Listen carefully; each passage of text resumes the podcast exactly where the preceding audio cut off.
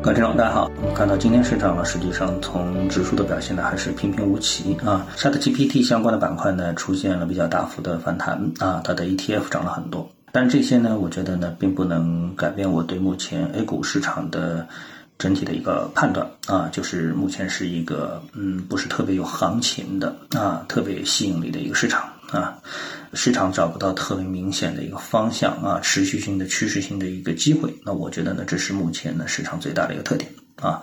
好，那我们不谈市场啊，不多谈市场，我们来看一下这样的一条消息啊。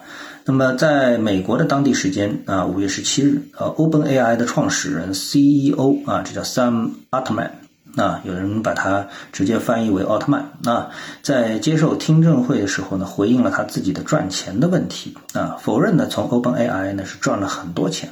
啊，是的，那么大家肯定以为啊，这个 OpenAI 的 CEO 啊，在这一波的浪潮当中，一定是赚了非常非常多的钱，对吧？啊，难以想象的钱啊！但是呢，他否认了这点，他说自己啊获得的报酬呢，只够支付自己的健康保险啊，而且呢，他也没有 OpenAI 公司的股权。那么这位议员就问了：这个你赚了很多钱吗？他说不啊，我没有，我的薪水只够付保险。啊，议员说：真的吗？啊，这非常有意思啊！那你需要一位律师啊？那么阿特曼说呢，我做这件事呢，只是因为我热爱它，并不是为了钱啊。那么二十秒钟前还咄咄逼人的议员呢，顿时是哑口无言啊。那这件事情呢，其实呢，让我觉得啊，有那么点感触。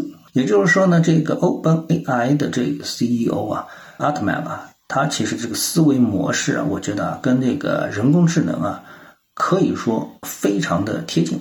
也就是说，你假设问一个人，哎，你做事是凭兴趣还是想挣钱？如果这个人说我凭的是兴趣，那你去问 Open AI Chat GPT 啊，如果你把它作为一个智慧生命的话，那显然它的作为人性的特质当中就不存在什么贪婪啊、贪财啊、好色啊啊这样的一些人性的弱点，显然他是不具备的啊。但是呢，他可能会有一种很执着的一个兴趣。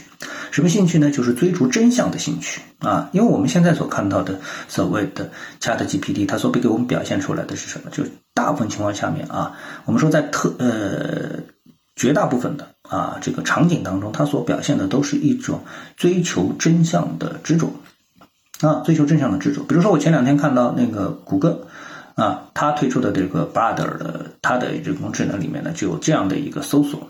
模式啊，就一个这么样一个搜索模式，它就是说，哎，就是辨别一个新闻的真假啊，或者一个消息的真假。那如果说呢有一个消息，你呢吃不准啊，这消息到底是真的还是假的，那你很想去证实一下，那这时候呢，你就会去谷歌里面呢去搜索啊。那以前的搜索的话呢，你仅仅是说，哎，我搜到了，没有搜到。啊，它的这个新闻来源是哪里的？我们还是通过这种传统的模式去验证啊，我们这条消息。但是很有可能呢，你直接搜到的就是一个。假的信息源，这时候呢，你觉得哎，好的，这条信息可能就是真的啊，就是真的。但是如果说是按现在的人工智能的这个操作模式的话呢，那你这条消息新闻进去之后呢，它就会给出你一个建议啊，就是说，哎，比如说我这条消息是来自于什么什么什么网站，来自于什么什么个人网站啊，没有什么权威的网站是作为它的这个呃原始的新闻的一个来源，所以呢，就判定这条新闻呢是一个假新闻啊。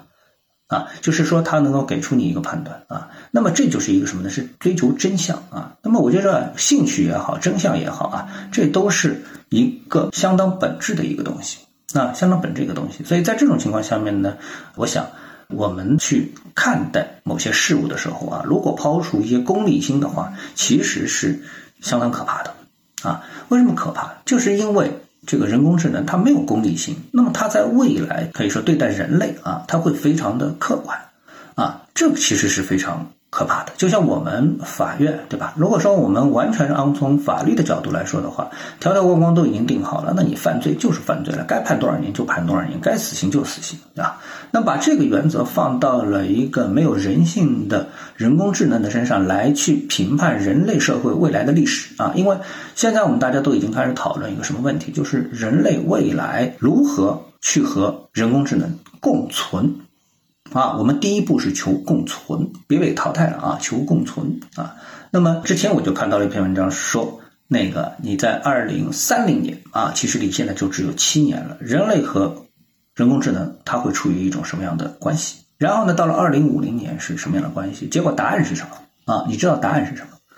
不可想象，无法想象啊！这就是我们所啊面临的这个这个未来。所以现在呢，还有一个问题就是说，我们现在都把人工智能呢也想得非常的可怕。就比如说，我们最担心的是我们的工作被人工智能抢掉了。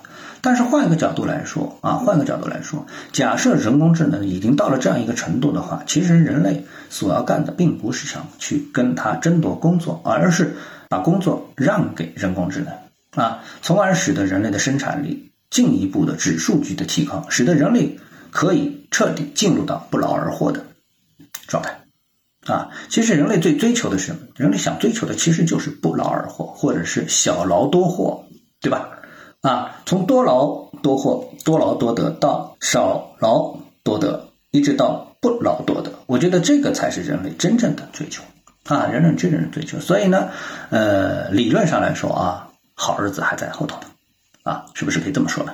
好，谢谢各位的收听啊！今天呢就跟大家说一下这样的一些东西啊。市场非常平淡，但是呢，我觉得世界的前景啊，似乎有那么很美好的等待我们的可能性啊！谢谢各位，我们下次节目时间再见。